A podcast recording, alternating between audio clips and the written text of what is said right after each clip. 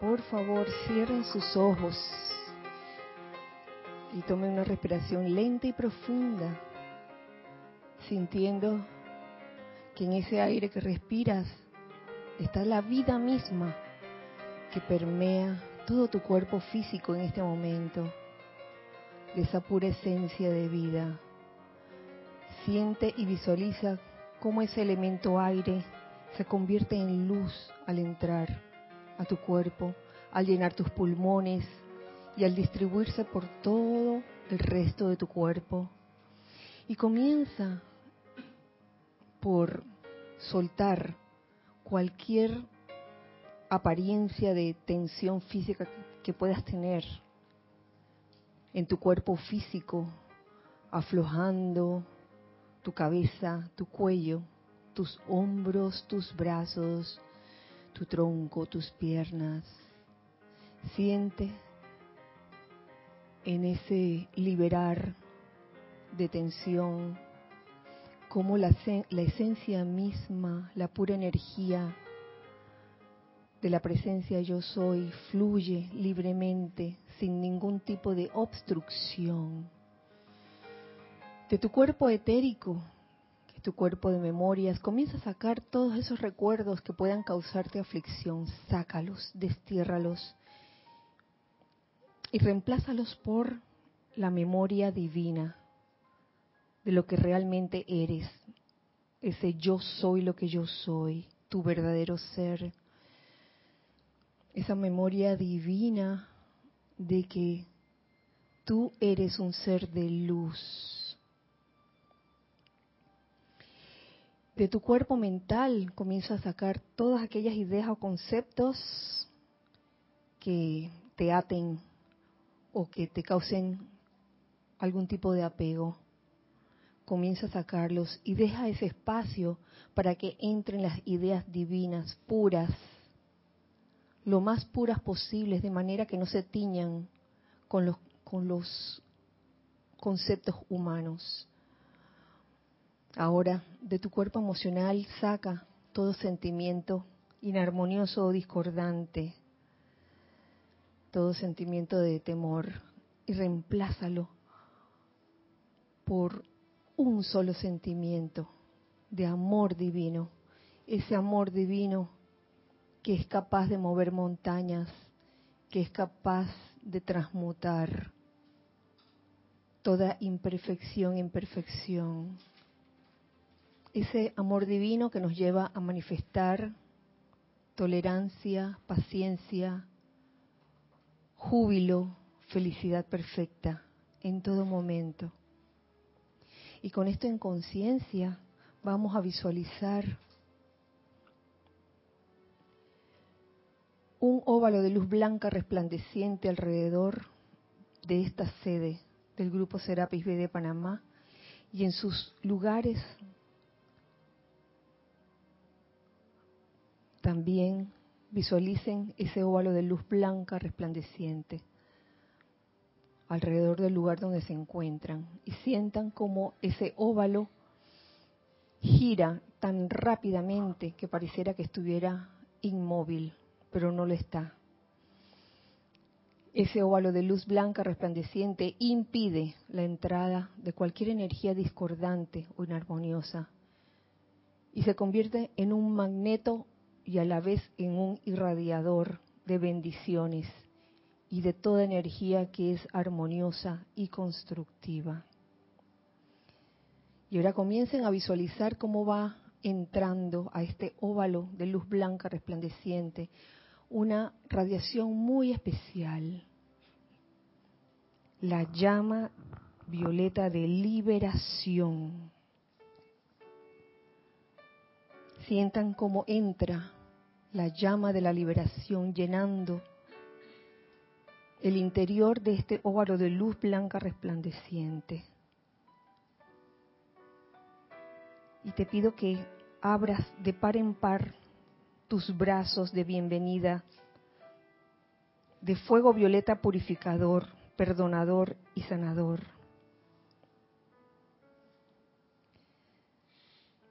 Haz que todo tu ser inmundo sea la sustancia, la conciencia y el sentimiento de liberación. Permite que la bendición sanadora fluya desde este centro de liberación. Que la esencia ígnea de la llama de la liberación en este momento sature la atmósfera a nuestro alrededor. Visualiza cómo se expande esta llama de liberación por 300 metros en toda dirección, doquiera que vayamos.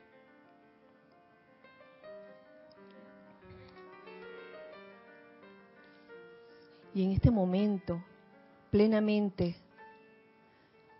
sumergidos en esta radiación,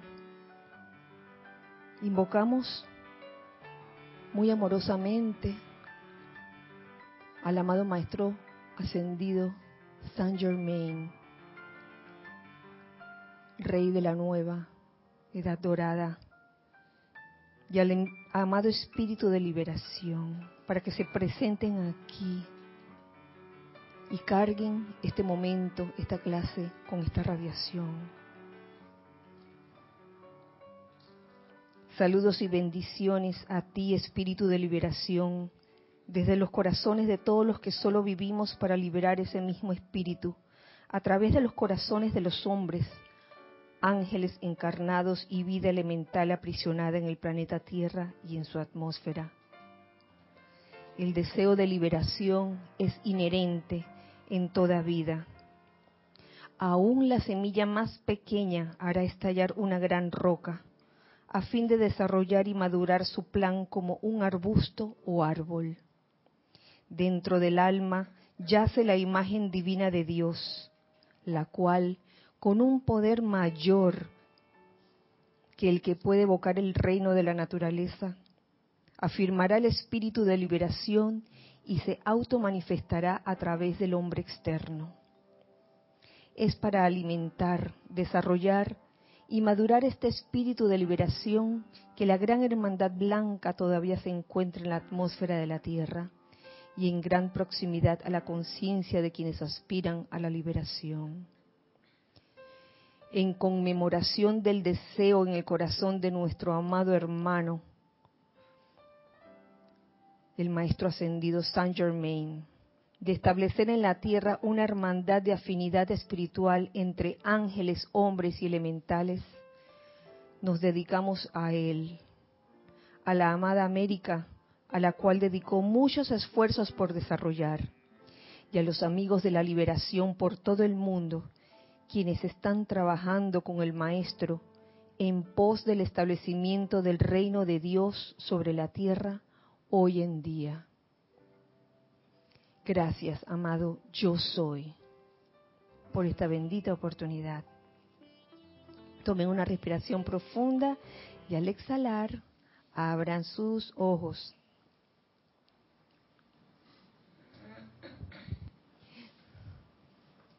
Muy feliz día y bienvenidos a esta clase Los Hijos del Uno, a este espacio Los Hijos del Uno en este maravilloso miércoles primero de mayo del año 2019. La presencia de Dios yo soy en mí saluda, reconoce y bendice la presencia de Dios yo soy en todos y cada uno de ustedes.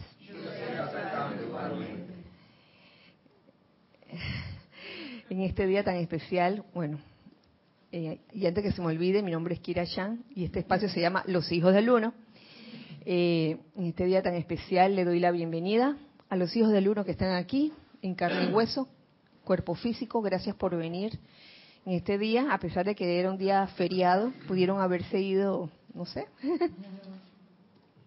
a pasear, a, playear. Bueno, mañana dicen que, que ya no es feriado. Gracias Giselle y gracias Ana Julia por su servicio amoroso en cabina chat y cámara, que por cierto estamos en YouTube y en Livestream, así que ambos. Eh, y en Serapis Bay Radio también. Pueden hacer sus comentarios a través de YouTube o a través de Skype. Serapis Bay Radio es nuestro nombre. Eh, gracias, hijos del uno que están del otro lado también, por escuchar este espacio, por estar sintonizados en el día de hoy eh, tan especial, porque eh, se celebra, en cierta forma, el logro victorioso de la ascensión del amado Maestro Ascendido San Germain, hoy primero de mayo. Tengo entendido que también coincide esta fecha con otros acontecimientos y precisamente creo que salía algo de eso en, los amantes de hoy, en donde el amado Maestro Ascendido San Germain en una de sus encarnaciones y siendo pequeño, eh, a él lo habían alejado de su, de su verdadera madre y este, un día como hoy, era la oportunidad que él tenía para encontrarse con ella en medio del bosque. Y eso está en el amante, solían, solían colocarle un, una capa, una capa violeta. Y yo estaba leyendo ese amante y era como, era tan tan ingenuo el, el cuento, pero a la vez tan profundo. Eh, de verdad se siente la radiación del amado Maestro Ascendido San Germain. Y causalmente hoy, un primero de mayo, si no me equivoco, de 1954, creo que también coronan al amado Maestro Ascendido San Germain en un comienzo de ciclo de dos mil años como director del séptimo rayo. Así que hoy es un día muy especial. Es muy especial eh, y por eso vamos a continuar con el tema que habíamos quedado la semana pasada, que era el tema de eh, todo lo acontecido durante Semana Santa. Y ya íbamos por dos días, bueno, miércoles, jueves y viernes. Íbamos para el sábado, sábado día de servicio de transmisión de la llama de resurrección. Y antes de eso, hablando de resurrección, quería hacer un gran paréntesis para cerrar este, una pregunta que habían hecho el miércoles pasado acerca de los términos eh, resurrección y restauración. Y eso fue debido a que eh, una amiga del alma, amiga del corazón, eh, escribió y me envió un extracto en donde aparece, aparecen estos dos términos dentro de la enseñanza de los maestros ascendidos. Yo también encontré el extracto que, yo estaba buscando porque en, en algún lugar de mi memoria sabía que se relacionaba la resurrección con la restauración. Y Gracias, Padre, lo encontré. Y esto es como para aclarar más aún el, la respuesta a esa pregunta. Por un lado, dentro del diario del Puente a la Libertad, el Moria, volumen 1, en la página 38, eh, donde están esas pequeñas enseñanzas, aparece en la número 10 la llama de la resurrección. Y dice, la palabra resurrección significa traer de vuelta o restaurar a una condición normal. De allí que la actividad se saca de la categoría de milagroso y se convierte en una ley trabajable mediante la cual el hombre es restaurado a la normalidad. ¿Mm? Resurrección, restaurar. Por otro lado, esta amiga del corazón, Eh, me trajo a colación el diario del Puente de la Libertad, Jesús, en la página 15, en donde también son, el maestro habla de y, surgen las enseñanzas pequeñas, la número 10 también. sí, donde habla de la llama de la resurrección. A ver, a ver, a ver. Ajá. Dice así. Me gustaría afirmar que la llama de la resurrección vive para todos los hombres y que surgirá en una acción restauradora, revivificadora y avasalladora de vida eterna, doquiera y cuando quiera que se le invoque a la acción.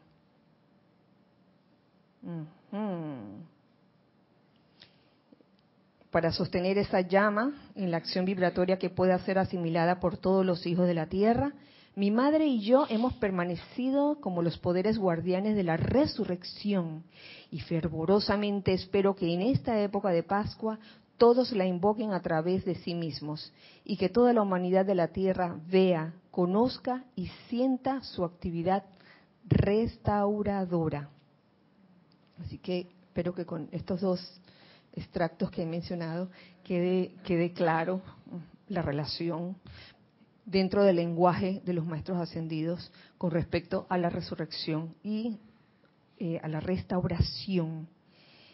Mm. ¿Qué pasó el día sábado? Uy, pasaron muchas cosas. Yo me caí plop como condorito con la traducción que hiciera Ana Julia, quien fue la oficiante de, de ese día con el servicio de transmisión de la llama de la resurrección. ¿Y tú por qué te ríes? no, no, quédate así, quédate así. Me gusta, me gusta.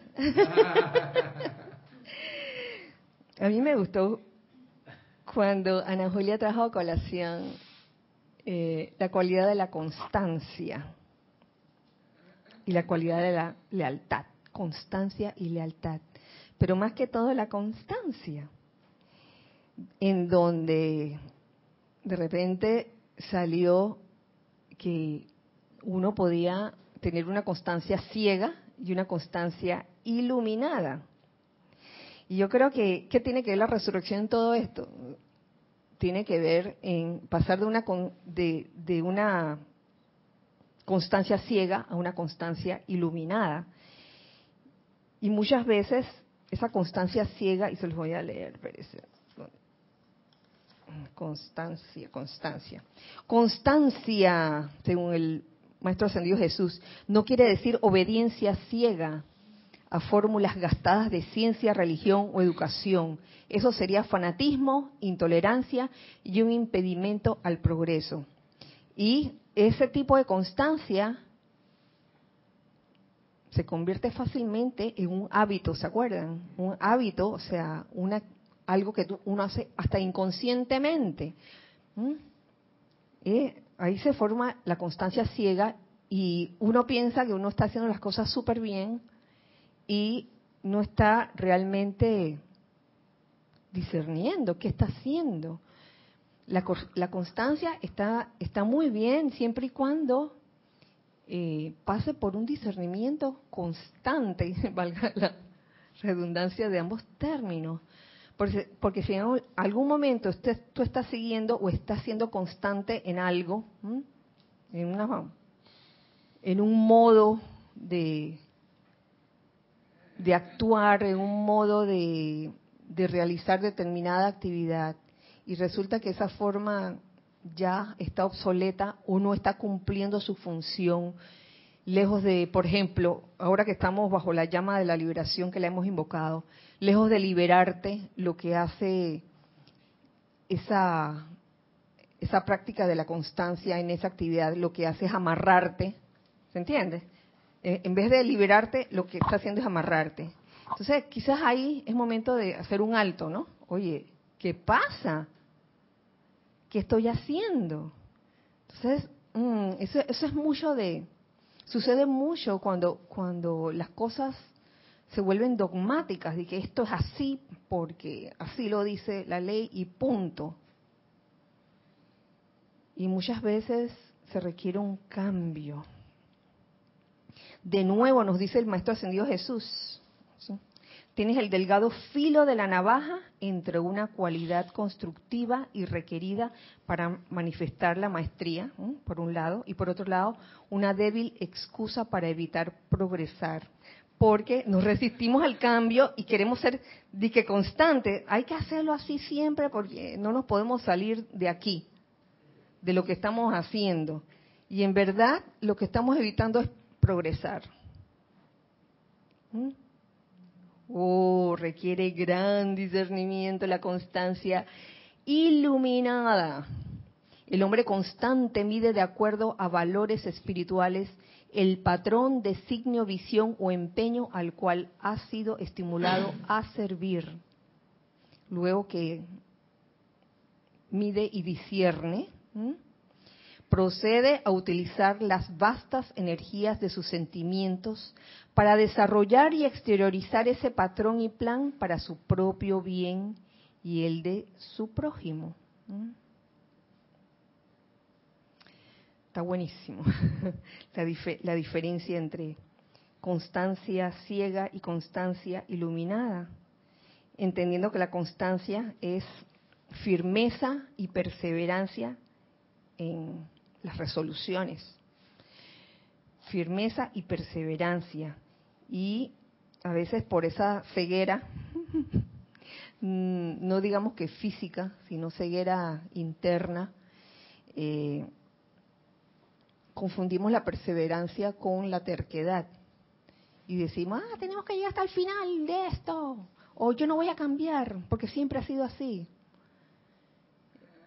Hay ciertas cosas que a lo mejor en sus momentos tuvieron un valor, pero que cuando pasa el tiempo nos damos cuenta de que el estado de conciencia cambia, así que esa actividad puede cambiar también. Se habla dentro del sendero espiritual mm, de cuando uno es niño espiritualmente, luego cuando uno es un poco más crecido que un niño espiritualmente, y después cuando uno es más que adolescente, disque llegando adulto, disque, disque. Obviamente, obviamente, eh, lo que se hace de niño en el, sentido espiritual no es lo mismo que vas a hacer de adolescente o de adulto, espiritualmente hablando. Eh, si bien al principio, cuando un estudiante decide escoger un guía o un instructor, porque es una decisión que hace, ese instructor, en los principios, obviamente, que le va a dar las directrices que necesita para que ese estudiante se encamine. Pero eso no puede ser así ad infinitum. Debe llegar un momento en que el instructor le diga, ¿sabe qué, mijo? A ver, a ver, a cómo vuela. Le da su patadita. Como los pajaritos, los pajaritos, al principio cuando está pichoncito eh, eh, el, pajarito, obviamente la, la mamá o el papá no los va a tirar, pero cuando ya ve que le salieron alitas, en un momento dado, mira, vuela vuela, circula, circulando, circulando. Aprende a tomar tus propias decisiones, aprende a discernir, sin estar este, ya como cuando era un niño espiritual de que, ¿qué debo hacer? ¿Qué hago en esta situación? Ayúdame, etcétera. Eso no significa que, eh, que la relación eh, discípulo-instructor se acaba, significa que, que va pasando por diferentes etapas. Y puede que haya un momento en que, oye, en que haya una situación mayor que la que tenía cuando era niño espiritual y si necesita la ayuda y así sucesivamente. Cuestión de discernimiento. Ahí vemos la constancia. Y, ajá, claro que sí, gracias. Una, una pregunta. Cuando leíste la parte de que la de que esta persona constante mide según valores espirituales el empeño al cual se va a, bueno, no sé si es consagrar o a dedicar, dedicar. ¿Qué significaría medir de acuerdo a valores espirituales? Bueno, eso se puede tomar de diferentes formas. Yo tengo una forma, en este momento se me ocurre una, y es que cuando uno como corriente de vida comienza a incursionar en la vida, y uno siente como ese llamado de buscar, uno no va a caer de que de buenas a primera en el lugar donde donde tú quieres quedarte permanentemente. Tú vas a estar en la búsqueda, ¿no? ¿Sí o no? Vas a estar. Yo pasé por por varias varios movimientos espirituales antes de conocer la enseñanza de los maestros ascendidos. Y luego que conocí la enseñanza de los maestros ascendidos y, vi cómo era, la sentí y todo eso, decidí quedarme y aquí me he quedado. Pero no quiere decir que anteriormente no haya estado o, no haya incursionado, incursionado en otras cosas en, en aras de mi, de, mi, de mi búsqueda espiritual. Entonces, eso es un constante medir, porque imagínate, Lorna, si yo me quedo desde la primera, ¿no? Desde la primera cosa con la que me topo y digo, ay, bueno, aquí me voy a quedar hasta el final y ya de ahí no disierno más y me tapo los ojos y sigo ciegamente la línea o, etcétera. Llega un momento en esa búsqueda que tú te vas dando cuenta que esto como que no, como que no siento que todavía falta algo hasta que en algún momento llegas a encontrar tu lugar verdadero. Mientras tanto, estarás en tu lugar correcto, el lugar que tú has escogido, etapa tras etapa en tu vida. Eso es algo natural. O sea, lo lindo de esto es que eh, en ese recorrer, en esa búsqueda, encuentras algo primero. Y en ese momento, claro que tú piensas que eso es, y que eso es, eso es. Pero conforme va pasando el tiempo, yo lo hablo por, por experiencia personal, tú te vas dando cuenta que, concha, falta algo, no sé qué, pero falta algo. Pero no ando, y, y sigo la línea, ¿no? Hasta que en algún momento encuentro otra cosa que, que tal vez, oye, esto es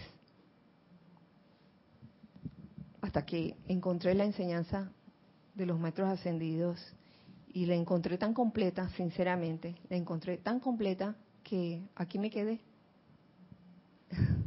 sí, Carlos.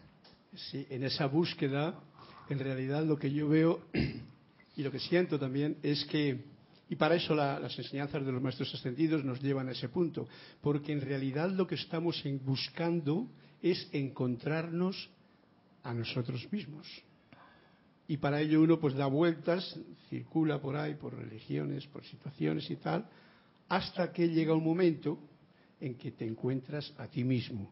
Y entonces es cuando uno deja ya de buscar porque lo que tiene que hacer es servir. Y ser. Si no eres, no eres. Bueno, servir, ser, ¿Y acaso los maestros ascendidos no nos hablan de, del servicio como ley de la vida? Para eso es para lo que estas enseñanzas nos llevan en esa dirección. Sí, así es. Gracias, Carlos. Sí, ahí se me ocurre que, que surge a la superficie otro de los valores espirituales que, está como, que es ese de servir, porque uno puede encontrar la enseñanza que te lleve a encontrarte a ti mismo, que es la enseñanza de los maestros ascendidos, que te, te ayudan a ver hacia adentro, la llama triple y demás pero puede que en esa organización no, no te permitan servir. Entonces quizás falta, y, uno me imagino que emprende una búsqueda para que pueda encontrar las dos cosas, los dos valores que ayudan a discernir, porque te lleven adentro, pero también que te permitan servir y progresar. Pues si no te permite servir y progresar, pues claro. te, te, están creciendo las alas, porque mirar hacia adentro te hace expandirte y no, no puedes volar, no te dejan por X razones, entonces me imagino que ahí el llamado va a ser buscar la actividad que pueda tener por lo menos esos dos elementos importantes. Sí, el buscar hacia adentro y el servir. Y definitivamente los maestros ascendidos siempre nos llevan la atención a la presencia, a la presencia yo soy dentro de cada uno de nosotros. Ellos, ninguno de ellos trata de llevar nuestra atención hacia, hacia lo lindos que ellos fueron, ¿no? Lo gloriosos que ellos fueron, que lo fueron, que lo han sido y que lo son. pero no, no, no, no llevan nuestra atención hacia allá, sino hacia la presencia yo soy en cada uno de nosotros y a servir también, porque es la, siento yo que servir es una plena expresión de Dios en acción, del yo soy. Eso es la presencia yo soy. Dios en acción. ¿Y cómo, cómo va a estar Dios en acción? Sirviendo. Al servir te mueves.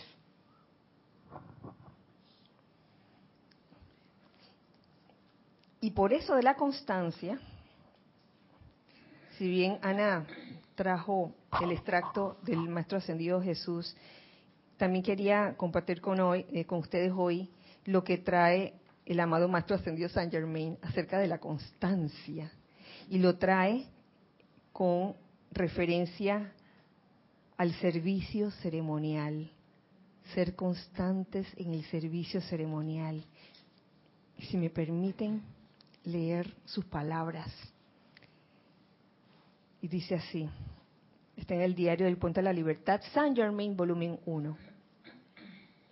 La constancia del servicio ceremonial rítmico es esencial antes de que los focos concentrados del fuego sagrado sean atraídos desde lo invisible para convertirse en las bendiciones irradiantes de toda la humanidad.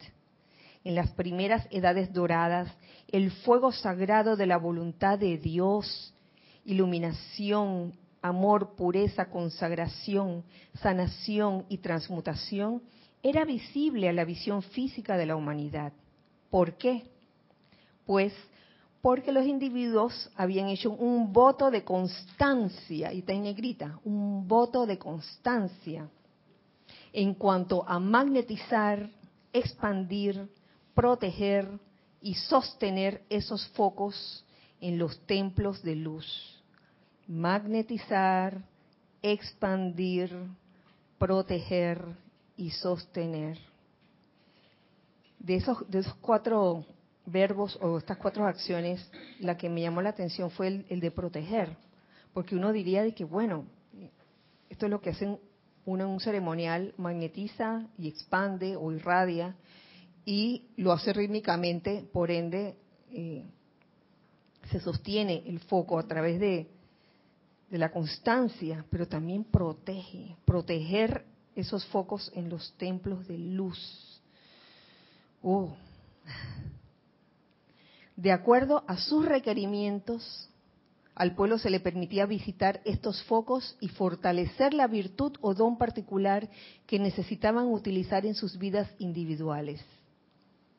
Cuando ya no hubo más espíritus constantes que atendieran estas llamas concentradas, las mismas fueron desapareciendo paulatinamente de los templos. ¿Qué tan fácil puede desaparecer una actividad cuando se cae la constancia?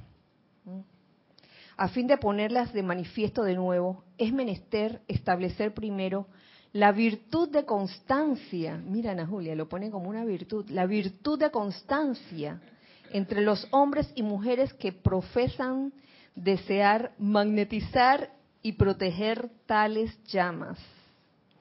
Muchas de las experiencias de la vida tienen lugar meramente para probar la constancia de la naturaleza bajo fuego. ¡Wow! Esto cae al pelo, yo creo, para todos. Y vuelvo y se lo, se lo le leo nuevamente esta línea que considero sumamente importante. Muchas de las experiencias de la vida tienen lugar meramente para probar la constancia de la naturaleza bajo fuego. Uh, a través de, de situaciones que uno viva, que uno vive, perdón, sabiendo que a nadie se le da más carga de la que uno puede soportar o trabajar a veces uno piensa que no es así y uno dice, ay, ¿por qué a mí? Ahí en esos momentos van a probar la constancia, es, es, momento de probar esa constancia bajo fuego. ¿Mm? Ay, no voy a venir a hacer cabina porque tal cosa, ¿Mm? por ejemplo. Eh, no, no, no voy a oficiar porque tal cosa, a menos que la razón sea eh, verdaderamente que no puedas llegar. Eh, hay, sé que hay muchas instancias en que esa constancia bajo fuego se presenta en nuestras vidas para ver qué hacemos, para ver si somos capaces de trascender sobre eso, superar, trascender cualquier situación caótica que aparezca en nuestras vidas. Porque si hay algo que he descubierto, y esto también es una apreciación personal, es que cuando uno se le presenta una situación caótica, la tendencia humana es como achicopalarse. Achicopalarse significa como echarse para atrás, ¿no? Encogerse y decir, ya, ya no. Y, y llenarme de terror, por ejemplo. Pero la tendencia divina, lo divino en ti, si lo llamas a la acción, si tu atención está puesta sobre ello, sobre lo divino en ti, la presencia yo soy dentro de ti, si tú estás enfocando tu atención sobre eso, salta por encima de esa situación, cualquiera sea la situación, y después que la salta y la trasciende, viene como la calma. Viene la calma y esa sensación de que, ah, gracias Padre. Pero mientras no te atrevas a, saltar y a trascender esa situación, sino a encogerte y decir, no, no me atrevo, no me atrevo, no me atrevo, ahí, ahí nos vamos a quedar. Eh, yo a veces me he achicopalado. Digo, no, no, voy a hacerme de que la valiente, de que mira, mira, la, la, la, la princesa valiente. A veces me ha sucedido, de la, he tenido de las dos situaciones. Pero sí he tenido la experiencia de que cuando decido por irme a la presencia yo soy,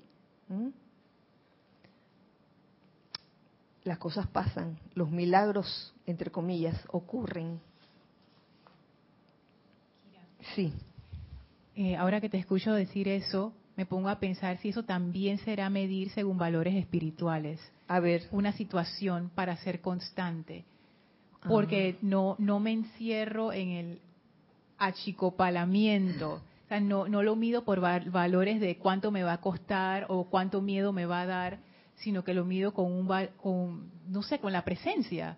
Mm. ¿Quiero hacer esto sí o no? ¿Es esto importante sí o no? Mm. Y entonces, si realmente es importante, uno hace la invocación. Claro, eh, sí. Uno lo mide eh, sabiendo reconocer cuáles son las voces de la personalidad que es terca, sí, lo voy a hacer, lo voy a hacer hasta el final porque me encapriché y, punto. o de verdad eh, la solución divina para esa situación es echar para adelante, ¿no? Saltar esa, esa aparente barrera. Es una forma de, medición espiritual, se puede decir.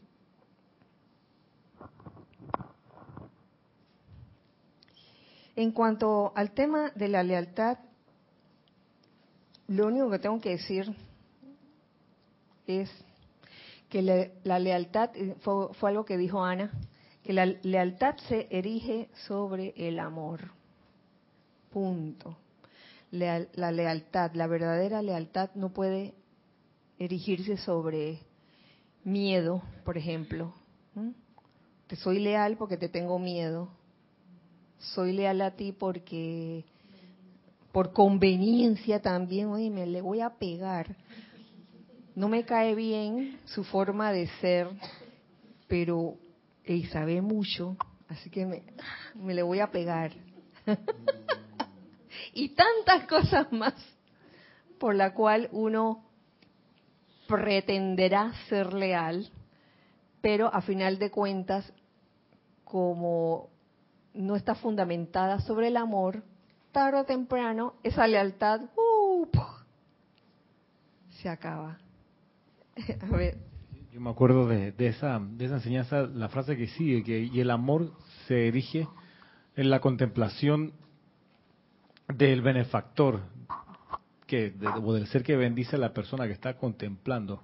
Entonces, pensaba que uno a veces no se toma el tiempo de contemplar a ese benefactor o benefactora. Entonces, da las cosas como por hechas, como porque me las merezco, porque porque sí, porque soy tan especial que me merezco. Entonces no reconozco que hay un benefactor que me está trayendo una bendición, una oportunidad, una, qué sé yo, un don, una, un buen trato.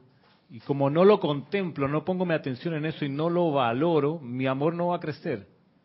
¿No crees? Entonces, no, ¿por qué voy a tener lealtad para esa persona, para ese trabajo, para esa calle, para ese país? ¿Por qué le voy a tener lealtad? Si no, no me he dado el tiempo para contemplar lo beneficioso, lo bienaventurado que ha sido conmigo esa persona, ese lugar, esa situación. Entonces, eh, para mí cuando escuché eso es como recordar que hay que contemplar, o sea, hay que darse el tiempo de poner la atención y reconocer, vaya, esto me llegó gracias a la gestión de tal o cual cosa, o tal o cual persona, para que el amor crezca. Y entonces naturalmente va a florecer, por lo que veo, la lealtad. Y eso me dejó pensando. La necesidad de contemplar al benefactor, de no darlo por hecho, de no porque me lo merezco, que llevo tantos méritos, me lo deberían dar. No, no, me detengo y contemplo, como que pongo atención a eso, lo reconozco, entonces lo puedo amar y ser leal después. Claro. Obviamente, si tu motivación es un interés personal o egoísta, nada más de resolver tus problemas personales, entonces ahí no, no creo que suceda eso, no, hay, no, no va a haber tiempo para contemplación. Me solucionaste, ya, chao, bye. no hubo ni tiempo para ser leal. sí.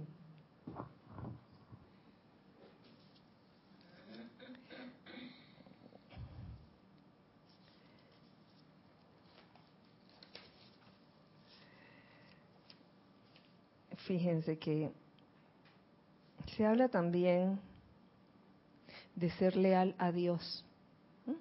Creo que así se llamaba el capítulo. Ser leal a Dios para manifestar su todo poder en tu esfera de actividad.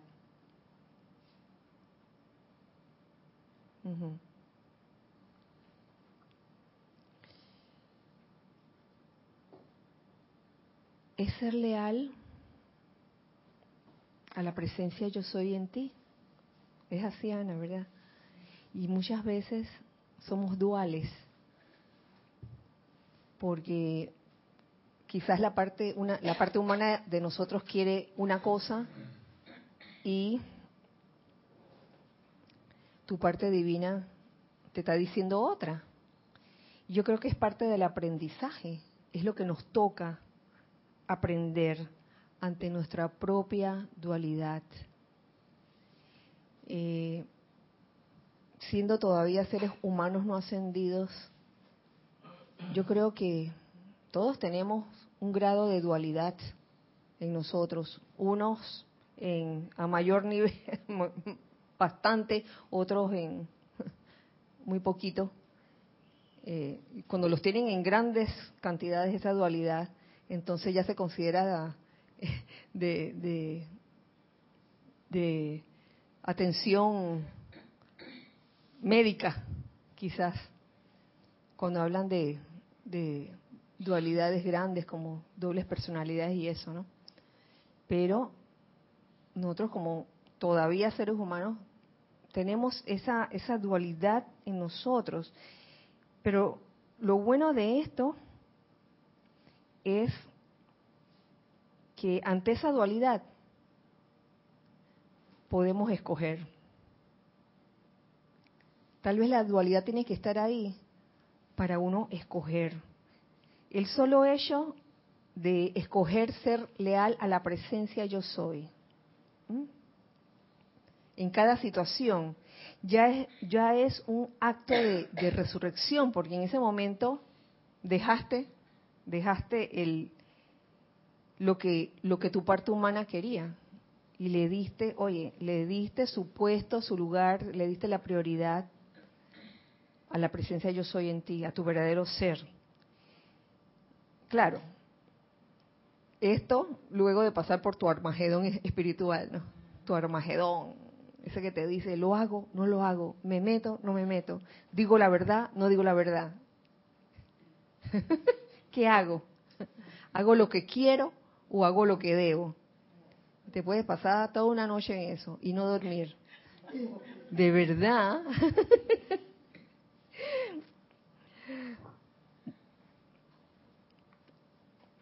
Pasamos entonces a lo que ocurrió el sábado, después de, del servicio de transmisión de la llama de la resurrección, que fue en la tarde, hubo un panel, un panel con un tema llamado tiempo de cosecha. Tiempo de cosecha. Y esta era un panel conformado por, y voy a decir los nombres, Flor, Angélica, de Chillán, Mercedes, Susana, Carlos V. Y en este panel caí en cuenta de, de algo que se llama tiempo de cosecha, tiempo de cosecha, perdón. Me di cuenta que este encuentro era una cosecha. Era una cosecha de todo lo que se dio allí. Lo que vivimos en esos días era el producto de todo lo que se había estado cocinando durante años.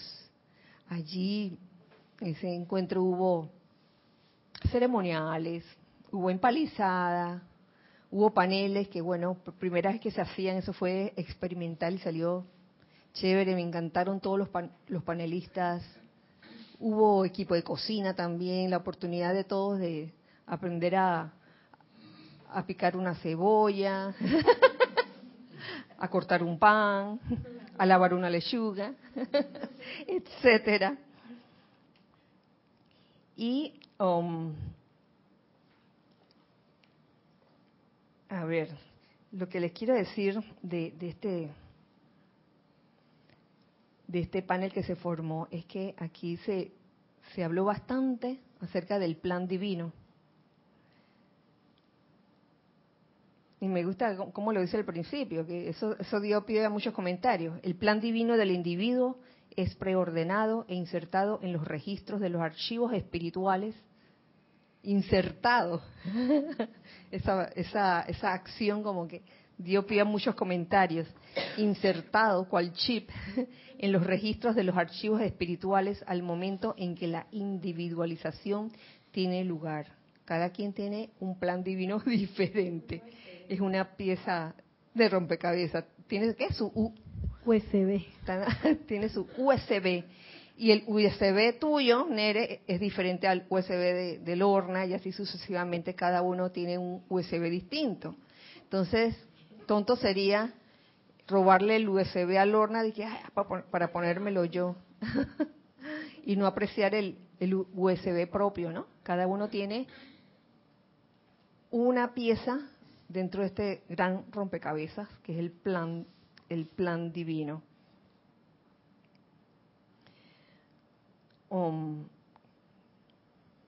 Cuando se conforma el cuerpo físico, el Espíritu Santo lo alambra de la misma manera que se alambra un letrero eléctrico para iluminación. Yo me imaginaba eso, el Espíritu Santo alambrando al individuo. El alambre en cuestión, y ah, por eso es que lo quería leer, el alambre en cuestión es el aliento. Vemos que el aliento juega un papel importante. Y sobre el aliento entra al cuerpo el principio de vida. Entra al cuerpo el principio de vida. Dentro del principio de vida está el plan divino y todo individuo que permita que el plan divino expanda la forma maestra perfecta estará realizando su destino divino. Pero esto no es nada. Una otra cosa que que también impactó en ese capítulo, porque no, no voy a leerles el capítulo entero, eso está para que sepan en los boletines privados de Tomás Prim, volumen 3, capítulo 227, tiempo de cosecha. Que de esto también se comentó bastante. Dice, cada emoción, cada pensamiento, cada sentimiento, cada cualidad que hace a la humanidad más feliz y más rica y a la vida más bella para todo lo que vive, está de acuerdo con el plan divino. De manera, de la misma manera que cada pétalo de una rosa en plena floración está lleno con su perfume y contribuye a su belleza. Por el contrario, todo hábito, pensamiento, palabra y sentimiento que tienda a hacer infeliz a la humanidad y más pesada su carga, no está de acuerdo con el plan divino. Simplemente constituye una mala utilización de la energía armoniosa de Dios. Y no hay manera de que aquel que incurra en esto sea encontrado libre de culpa en la gran contabilidad. Por tanto, no vacilen en desplegar el esplendor de su amor, ya que cada uno de ustedes, buscadores de la luz, tienen mucho amor que dar. De lo contrario, no estarían en el sendero. Este solo párrafo vale todo el capítulo. Vale todo el capítulo. Yo me, ponía a pensar, mm, todo hábito, pensamiento o palabra, sentimiento que tienda a hacer infeliz a la humanidad y más pesada su carga, no está de acuerdo con el plan divino me, ponía a pensar en situaciones diferentes. ¿Qué quiere decir eso? Querrá decir, por ejemplo, que si un familiar tuyo eh, le han descubierto una apariencia de enfermedad, de esas enfermedades terminales, no hay que decírselo, para no hacer más pesada su carga, y, porque no está de acuerdo con el plan divino. Yo les pregunto a ustedes, ah, ¿significa eso? No. ¿Y qué pasó? No, no. Está claro que eso no significa eso. Está claro, claro. Eh, recuerdo hace mucho tiempo que un tío muy querido de Jorge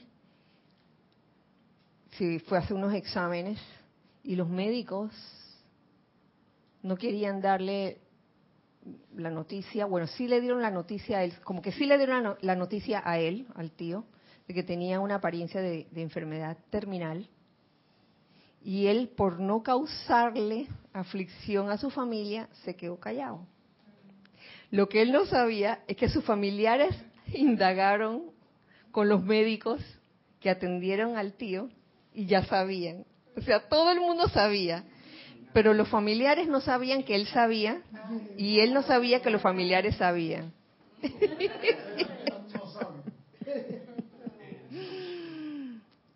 Total, eh, en ese momento como Jorge estaba, lo metieron en la colada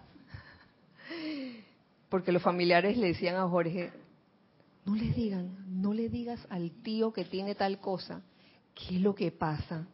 En ese momento estábamos, creo que estábamos en, aquella, en aquel safari en, en, Francia, me acuerdo perfectamente. Y cuando regresamos, lo primero que, que hicimos fue ir donde el tío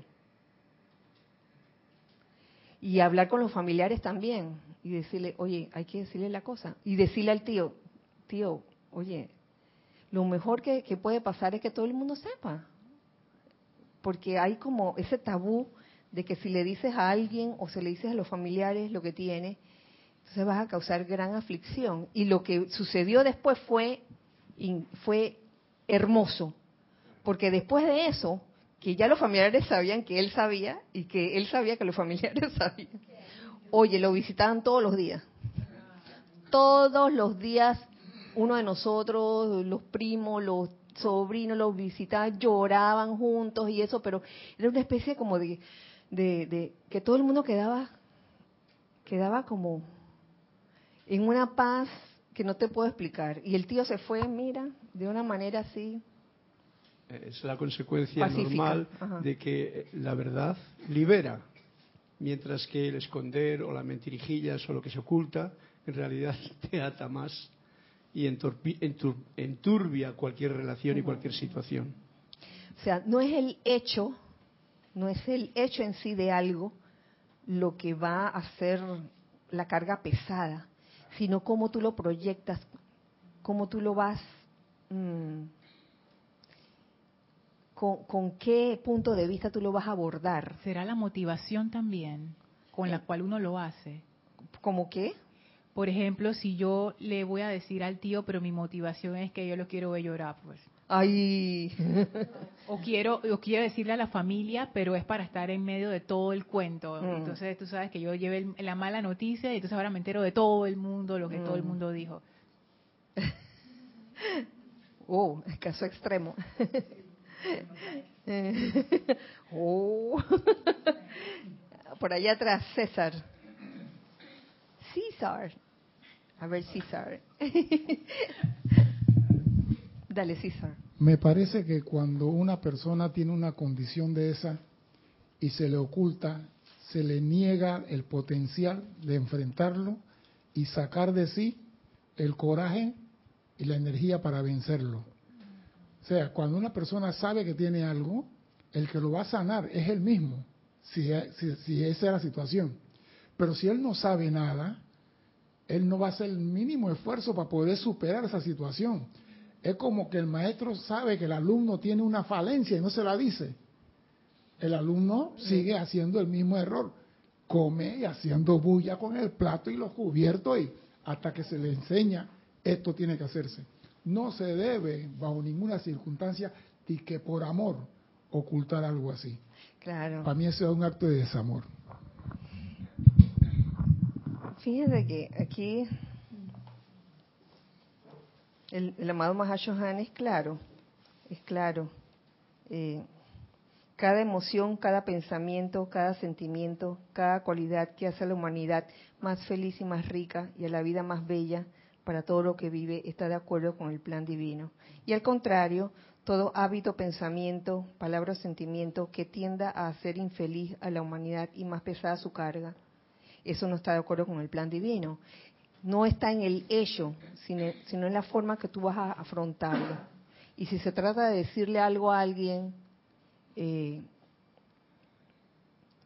teniendo las herramientas, teniendo el conocimiento que nos dan los maestros ascendidos. Oye, hay muchas formas de, de hacer que un evento que en apariencia parezca un evento trágico, uno pueda como elevar la vibración en ese momento. Así, así mismo. Pasamos, oigan, pues, antes que se vaya la hora, pasamos al domingo último 21, si no hay más que comentar al respecto, con el, el tiempo de cosecha. Um, el domingo 21 hubo un cambio, perdón, hubo un cambio en el bullpen, como diríamos, un cambio porque el domingo 21 no iba a ser transmitido en vivo. ¿Mm? Eh, era el quinto día o el cuarto día de oración. Estaba, estaba dedicado a la amada diosa de la luz, que por cierto estuvo allí durante la transmisión de la llama de la purificación que se transmitió en vivo. Y era que había una, una relación entre lo que enseñaba la Madre Diosa de la Luz y la necesidad de purificarse. ¿Tú te acuerdas cuál es? A ver si lo compartes. El, meollo del asunto era que eh, dependía de la honestidad y la pureza que se diera la verdad. Era el centro en sí. Que eso era y nosotros, bueno, yo lo relacioné con lo que habías dicho en los ocho días de oración. ¿Los cinco días o los ocho días? Los ocho ah, días de oración, en donde decíamos que nuestro camino a seguir para este año era unidos por la verdad. Y entonces la diosa de la luz nos trajo eso. Y, de ahí la necesidad de, purificación. De mantener la guardia en alto. Sí, sí. Y, por supuesto, el amado Maestro Ascendido K17 también se metió. Y vuelvo y les leo lo que les leí en aquella ocasión. Dice, nos dice el amado Maestro Ascendido K17. Una cosa puede actuar a través del cuerpo emocional y sacudir los sentimientos a la acción antes de que el individuo esté consciente de ello. ¿Mm? Entonces no te das cuenta cuando tu cuerpo emocional se está poniendo efervescente y tú conscientemente que, ay no, yo estoy bien, yo estoy bien. Llama de purificación. Es por eso que deberán estar constantemente en guardia sobre toda condición perturbadora o deseo de criticarse entre sí o alguna condición, eh, o el deseo de criticar alguna condición, lo cual abriría a las fuerzas, lo cual los abriría a las fuerzas que están actuando en esas cualidades destructivas. O no hacerse uno con condiciones perturbadoras o, críticas, más bien alejarlo de uno. Eso es parte de la, de la purificación. Y finalmente ese día, aunque se terminó con una película, antes de la película hubo una última empalizada de nuestra hermana del alma y del corazón, María Jesús, quien trató el tema de responsabilidad por el conocimiento. De ese capítulo, a mí me, me, encantó lo siguiente, lo siguiente que les voy a leer. A ver. Dice así. El grado de evolución de cada individuo, esta es una, enseñanza descargada por el amado Mahashohan, dice, el grado de evolución de cada individuo autoconsciente determina la intensidad y el alcance de los rayos de la radiación que de él emana. Cuanto más alto se encuentre la corriente de vida sobre la escalera espiritual, tanto mayor será el área cubierta por las ondas de energía saliente. ¿Sabe? Eso me recuerda como cuando uno pone una linterna encendida, la pone así pegada al piso, así, levemente levantada, su radio de acción es pequeño, conforme uno la, va levantando más, el, el área que cubre iluminada es mayor. Y de eso se trata la responsabilidad por el conocimiento, por el, porque el conocimiento trae responsabilidad.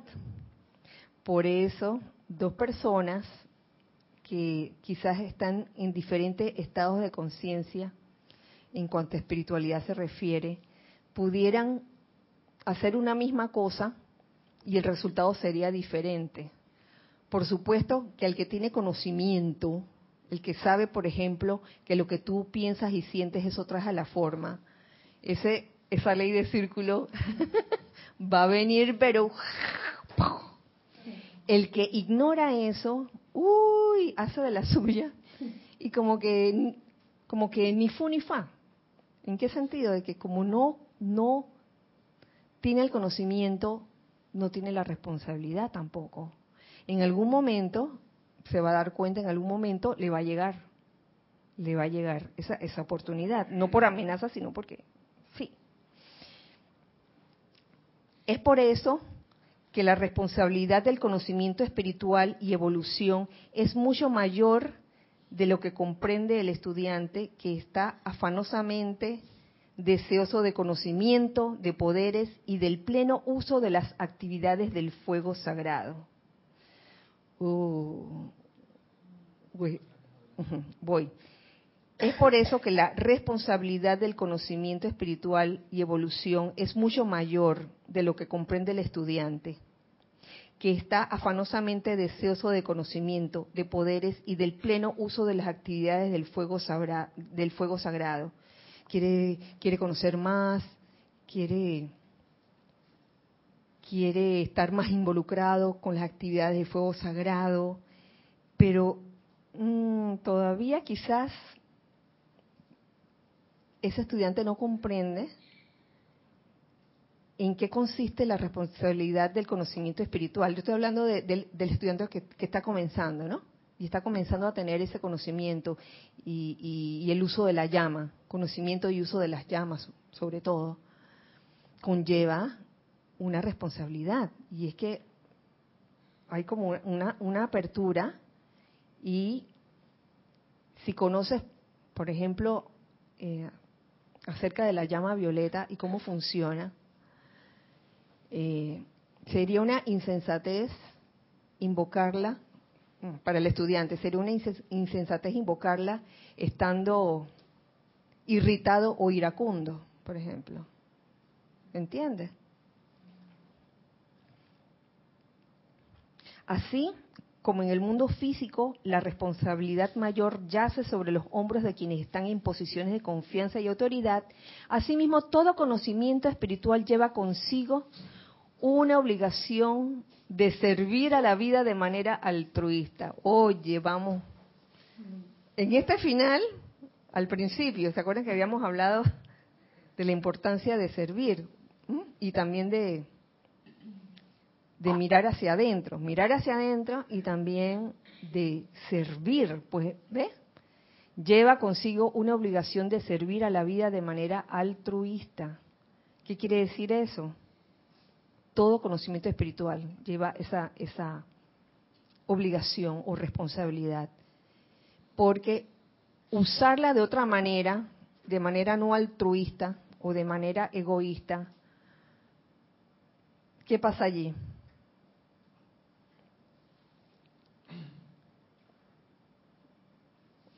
Yo creo que lo que ocurre es una contracción en vez de una expansión y la contracción es que cada vez, es como que tu círculo se hace cada vez más pequeño hasta que quedas en nada. Porque no estás expandiendo, o sea, todo lo quieres para ti. Es como, es como una sobredosis. Al, inicio dije, ay, qué rico, pero después de que tú le das y le das y le das y le das, al final eso termina mal. Sí. La llama es inteligente. Hablando de cualquiera de las llamas, se ha hablado de que la llama violeta es inteligente yo eh, creo que todas las llamas son inteligentes y depende mucho de la motivación también. Eh, se siente, se siente cuando la motivación de uno es altruista, es impersonal o no lo es, por lo que sale de ella. Son cosas que no se pueden ver, no se pueden ver, no son tangibles. Pero para el estudiante que está familiarizado con la radiación y, que se hace cada vez más sensible, cada vez más sensible, entonces, oye, ese estudiante fácilmente puede percibir qué radiación o qué vibración tiene determinada actividad. La conclusión de este capítulo es el siguiente. Mantener un estado imperturbable de radiación armoniosa. Mantener un estado imperturbable de radiación armoniosa. En eso consiste la responsabilidad por el conocimiento. Ahí hubiera empezado por ahí, ya se hubiera acabado la clase. Así que no nos podemos dar el lujo de calificar la energía inarmoniosamente, una vez que uno va eh, adquiriendo el conocimiento y haciendo uso de él. No nos podemos dar ese lujo cada vez menos de estar calificando la vida inarmoniosamente ante cualquier situación. Y ya. Terminamos el, eh, toda esta, esta jornada con una película. se las recomiendo, se llama Downsizing, no sé cómo se llama en español. Cristian, ¿tú sabes cómo se llama en español? Reduciendo el tamaño.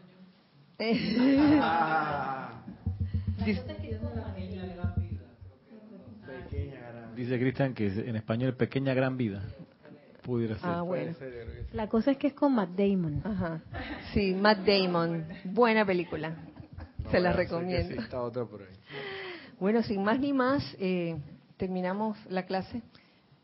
Terminamos en la clase de hoy con ya y terminamos todo el recuento del el encuentro internacional de hermanos en Semana Santa. Eh, deseando que la magna y todopoderosa presencia yo soy y el amado Maestro Ascendido San Germain nos cubra y nos envuelva en esa radiación de la llama de la liberación, que podamos sentir esa llama de liberación en nuestros corazones, para que todos nuestros conceptos e ideas sean liberadoras, para que todos nuestros sentimientos nos lleven a liberar a la vida a punta de amor. Que así sea y así es. Bueno, nos vemos la otra semana, el otro miércoles. Este fin de semana no tenemos nada. Pronto sí lo tendremos. Recuerden siempre que somos uno para todos. Gracias, Dios les bendice.